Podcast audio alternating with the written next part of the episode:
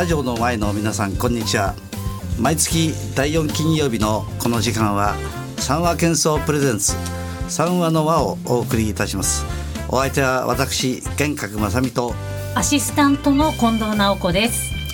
この番組は田根市町1丁目にあります三話喧騒株式会社の玄格正美が交友関係の中からゲストをお呼びしお話を通じてより美しい人の暮らしについて考えていこうという番組です。最後までどうぞお楽しみください。この番組は人の暮らしを美しく三和建装株式会社の提供でお送りします。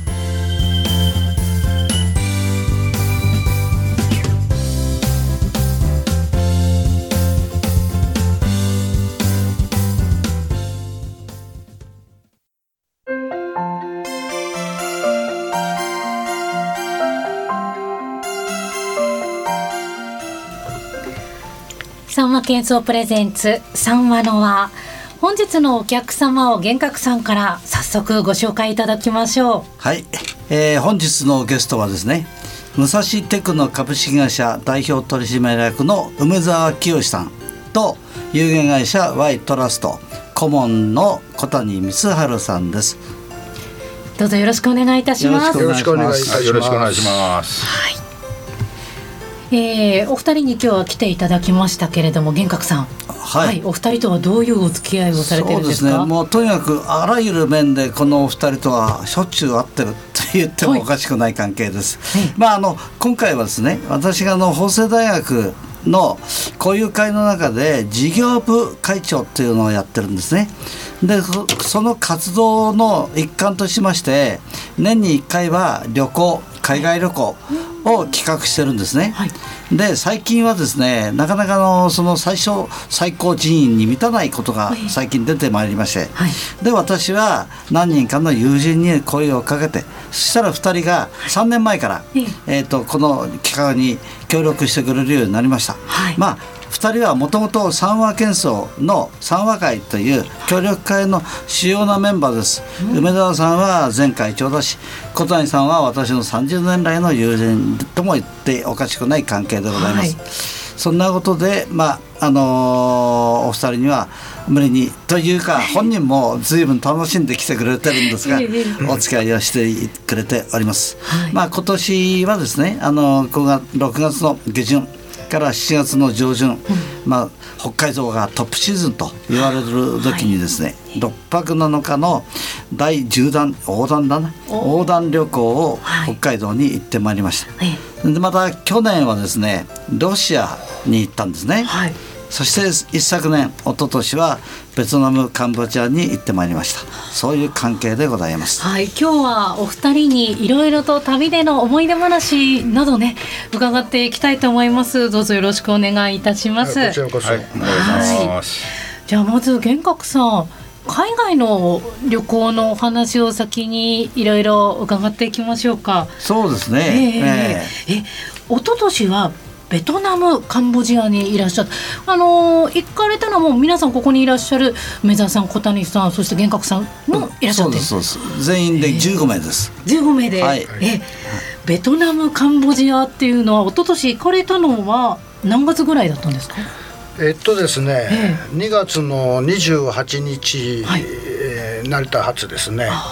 で、6日間の、はい。はい旅行でした。はい。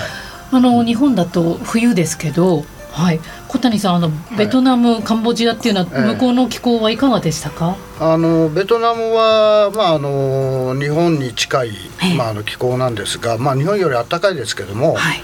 あのカンボジアはもう完全にもう夏スタイルっていうことで、あのお隣の国なんですが、あ全然違いますね。えーはい。えーまず先にベトナムですか？カンボジアですか？ベトナムです。ベトナム、はい。あのー皆さんベトナムカンボジア行かれてると思うんですけどもそれぞれどうでしたか？初めて向こうに降り立った時の印象っていうのは梅沢さんいかがですか？ああのまずはもう、えーまあ、文化がね、ええ。見た目がまずあれっていう、まあ、全然違うんで、えええー乗ってる車車もまあ、いまあ、じ一番びっくりするのは、ええーバイクと自転車ですかね。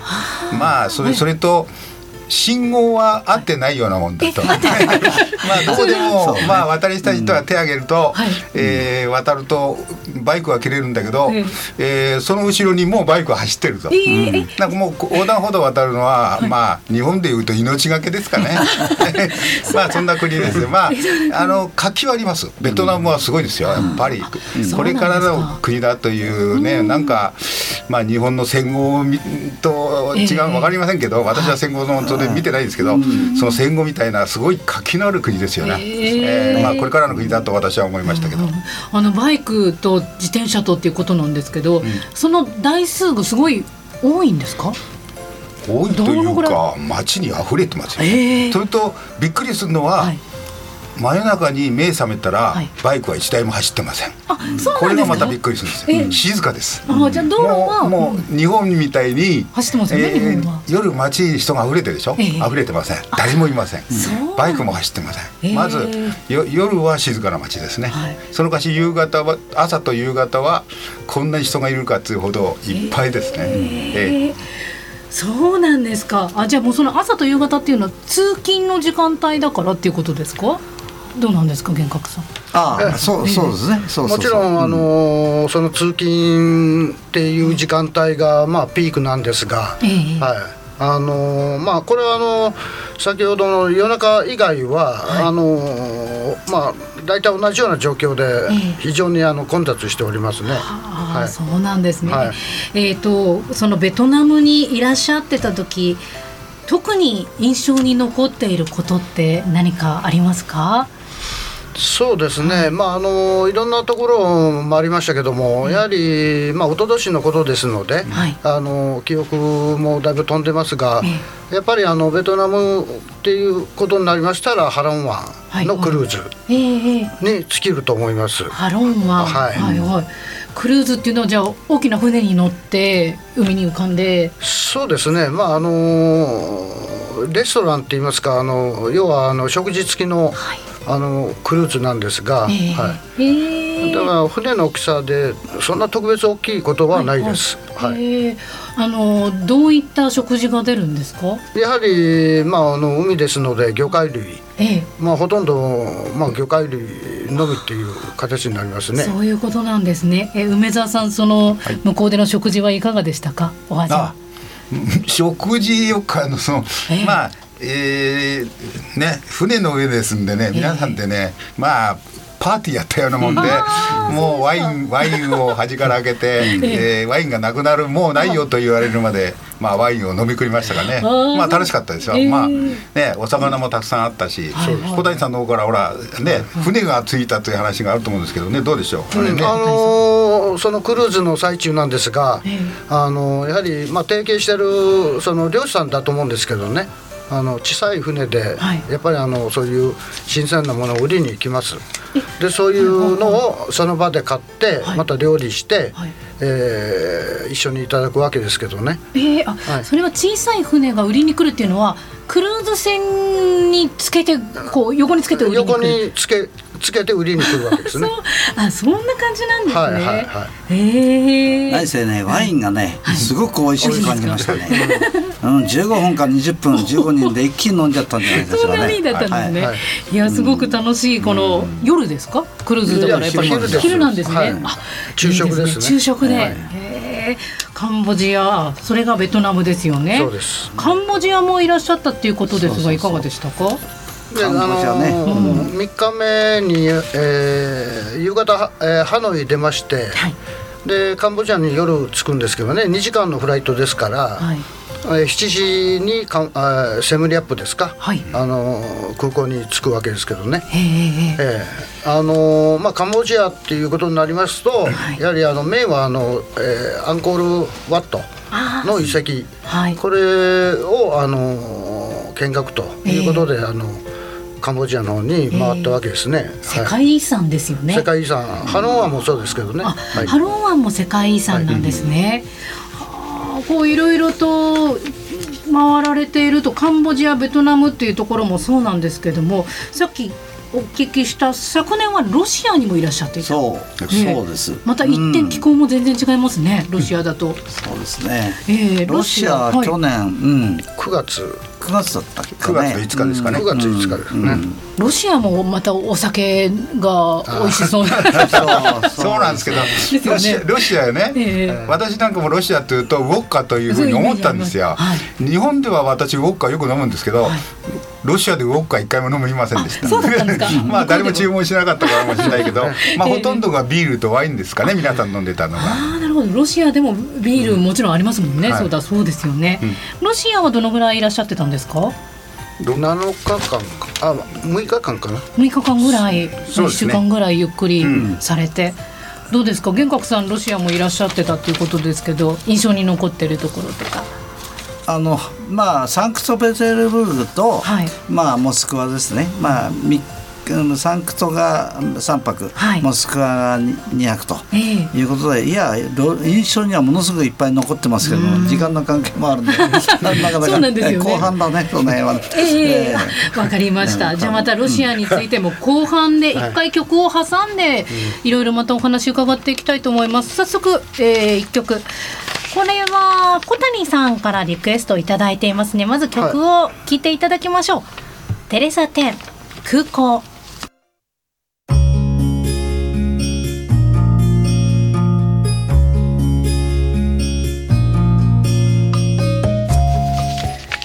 三和建装プレゼンツ三和の輪。本日は三和喧騒の協力会社である武蔵テクノ株式会社代表取締役梅沢清さん。有限会社ワイトラスト顧問小谷光晴さんにスタジオにお越しいただいています。後半も引き続き旅の楽しい思い出の話伺っていこうと思いますが前半ベトナムカンボジアのお話を伺いました。玄格さんロシアのお話もぜひ聞きたいですけどもね。そうですね、まあええ。うん、後半の方にちょっと入りますが、えーっとうんサンクトペテルブルクは、まあ、皆さん本当にねあの文化ともう、えー伝統というか、ええ。歴史の街ですね、はい。素晴らしい。でまあモスクワは首都でございますけども、ええ。まあ、それなりにかなりの活気もありましたしね、はい。まあ、あの非常に印象に残ってますのは何つって、えーオペラを、うん、生のオペラをうんしっかり鑑賞させていただいたのと。はい。ええ。それからまあ私は赤の広場まあ、あの写真でしか見てないんですが、あそこがこうだったんだってこうなってるんだっていうのはねあのでしかもあのプーチンのあの、仕事場の近くまで。そうなんですよ、うん。うんそうです。ね行ったんですか？そうですそうです、やっぱり。まああの中にも入らせていただいた。そうなんですか？わけですよえ？はい結構警備厳格ええそうですそれなりに。はい。それなりに。ええ。えそうでしたか。赤の広場っていうのは大体広さってどのぐらいあったんですか、言葉でなちょっとね言わらずなそれもっと広いわけですよね。そうね。まあ何百うん多分ねちょっと今資料ないんですけど150メーターの500メーターとかそういう感じじゃないですか。あそんうん。なんですね。はいええ梅沢さん、はい。ロシアでこう印象に残っていることとか特にこれ楽しかったなっていう、はい。まあ私も建設業のね、ええ。仕事やってる関係で、はい。まあ美術品はいっぱいあって、もう美術品を見る人はまあもうね目の肥やしになったと思うんですけど私はどどっちかというと美術品は ええ。ちょっとわからないもんで、ええ。建物をずっと見てました。やっぱりね、えーロシア帝国のね、まあ繁栄時代の建物を、まあまあこれが素晴らしい建物で宮殿ね宮殿から行ってまあ素晴らしい建物ですよね。もうそれは何百年も前に建てられたものですもんね。まあ、多分一回壊されてるんだと思うんですけどあれ壊されてるんですよね、それまあそれで修復したもんだと思うんですけど、まあかなり立派な建物ですね、まあもう見るに値する、はい。はい、あっと驚くような建物でしたね。はい。素晴らしかったです。文化遺産としてそういった建物が残っている中で、え例えば町その一般的な住居だったりっていうのはどういう感じの建物があるんですか？住宅についてそうですね、ええ住宅ねこのうこのえしこれな世界遺産ばっかり見てね。あ住宅ってね、えええもう庶民の生活は、ええなんか観光旅行してて庶民の生活がよくちょっと見えなかったですね。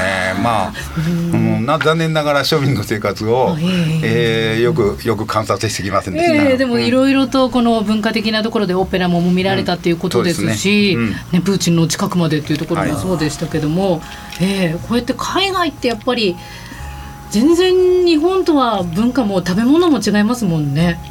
それこそロシアは食べ物っていうのはどうでしたか？いやもう本当に美味しかったね。どこ行ってもね、うん。必ずワインがつきものワインがつきもので、小谷さんいかがでした？そうですね。あの、あの、まあ、食事の時は必ずワイン付きと、ええ。まあ、いうのもありましたし。ええ。あの、まあ、皆さんご存知のあのボルシチですか？あのスープ。ボルシチ、はい。あのお肉が入ってる熱々のスーもう野菜プみたいなも入ってますしあの赤いね。はい。あの、やっぱりあれが一番美味しかった記憶があります。ええはい。こうロシアにもいらっしゃってたっていうことですけどもちょうどいらっしゃった時のロシアはどうでしたか、気候は寒いロシアっていうと寒いイメージはありますけど、日本の春のうん。ですよねうん。ちょうど上着がうんこのぐらいの夏のジャケットがいるかいらないかというちょうど気候ですかね。25度ぐらいでしたかね。うん。ちょうどジャケットがいるかいらないかぐらい。あじゃあすごく過ごしやすい時期はにいらっしゃってたんですね。ちょうどいい時期でした。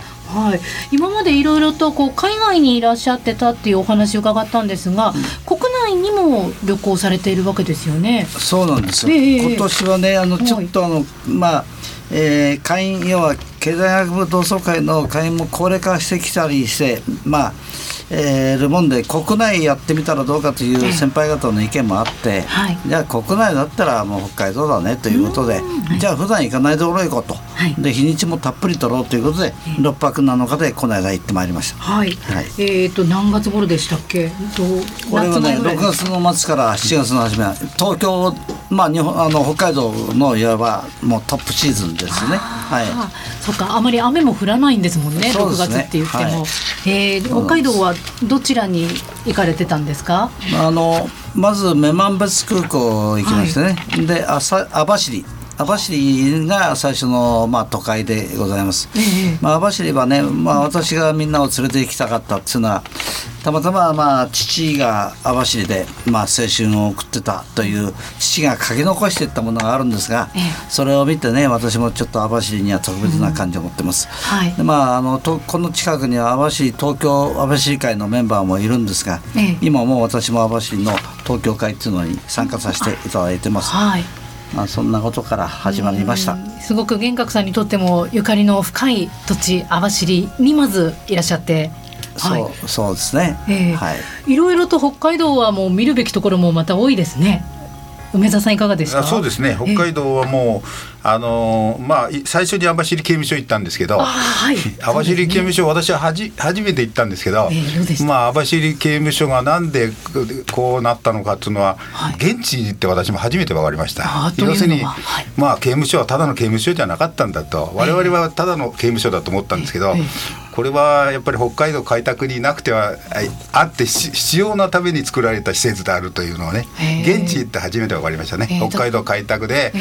北海道にもう道路を整備するために、まあ、いろいろなあ事情があってそこへ入った刑務,、ね、刑務所に入られた方が、はい。まあ、政治派もいるでしょうけど、まあ、これはもう政府の政策ですから何とも言いませんけど、まあ、北海道を開拓するために作られた施設で、まあ、日本のためになった施設逆に私は日本のためになった施設だと思いますよね。ええ。まあ、犠牲になった方もいっぱいいると思いますけど、大変なあの施設だったと思いますよ。まあ、これすごい強い印象が残ってますね。あ梅沢さんにとってはまず網まあ走のっていうところですね。一番ねね。はい。高倉健とね、はい。はい。石原裕次郎シナプ食べてもありましたね。ええそうですよね、すごく有名なで歴史のすごく深い長いところだと思うんですけども他にも、えー北海道でどうですか？小谷さん他はい。にどこを思い出に残っていらっしゃいますか、そうですね、まあ、6日間ずっと半周してますので、ええ。いろんなところはまあ見てるんですが、わ私の記憶で今一番残ってるのはあの美瑛のあの、青い湖ですか、はい。えええええーそこがまあ一番あの記憶に残ってます。あ美瑛。小美瑛。樽青の洞窟のいやああの青の湖。ですね。湖があるんですね。はい美瑛っていうと北海道の中だとどの辺り道道央とか道東とかあると思うんですけど多分、まあ多分真ん中ちょうど真ん中あたりじゃないですかね。ですよねえ最近美瑛っていうのはあの北海道の中でも行かれる方多いそうですね。え多いですね。まあええテレビでもね先週もやってましたけども、はい、あそうでしたか。えーやっぱり景色が全然見えるものが違いますか？玄格さんいかがでした？そうですね。あのまあ私は何度か言ってるんですけども今回はええ。とにかく私が感動したところを皆さんを連れてっていうようなー。そういう意向も結構入れさせていただいたと。ええ。いうことで、まあ、BA も行きました。それもちろん旭川旭川なんかもね、雪の美術館なんて素晴らしいものがあったり、ええ。はい。雪の美術館っていうのはそういうど建物、ええ。これはね雪あのアナと雪の女王っていうのは数年前にちょっと人気を博しましたけど、はい。そのような建物です。であのまあ結婚式場がまああるんですがそこの内装っていうか仕上げっていうか、はい。そういうものも素晴らしい。もう設計がとにかく素晴らしい、えーぜひ行ってもらいたいというふうな、うん、私は若きあそこで結婚式を挙げるあそうですね。いいですね。うん私もそう思いました。皆さんやっぱり、そうですね。ええただもう娘も結婚しちゃったから孫孫はあそこに私が孫の結婚式に出られるかどうかわかりませんけどね。いやいや出ましょう出ましょう。ぜひ、ね、でも、ええあそこだったら最高じゃないですか？はい。ですね。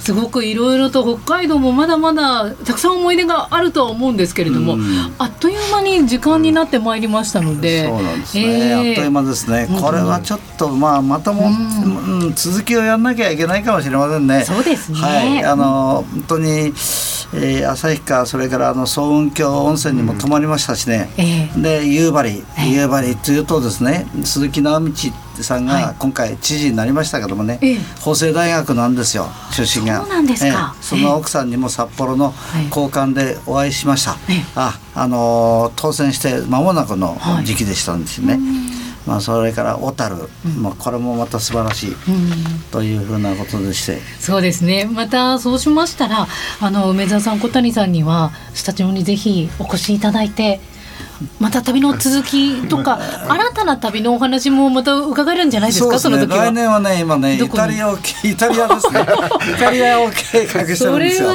はいまたいろんなお話が伺えそうですね。はい、楽しみにしていましょう。改めてご紹介します。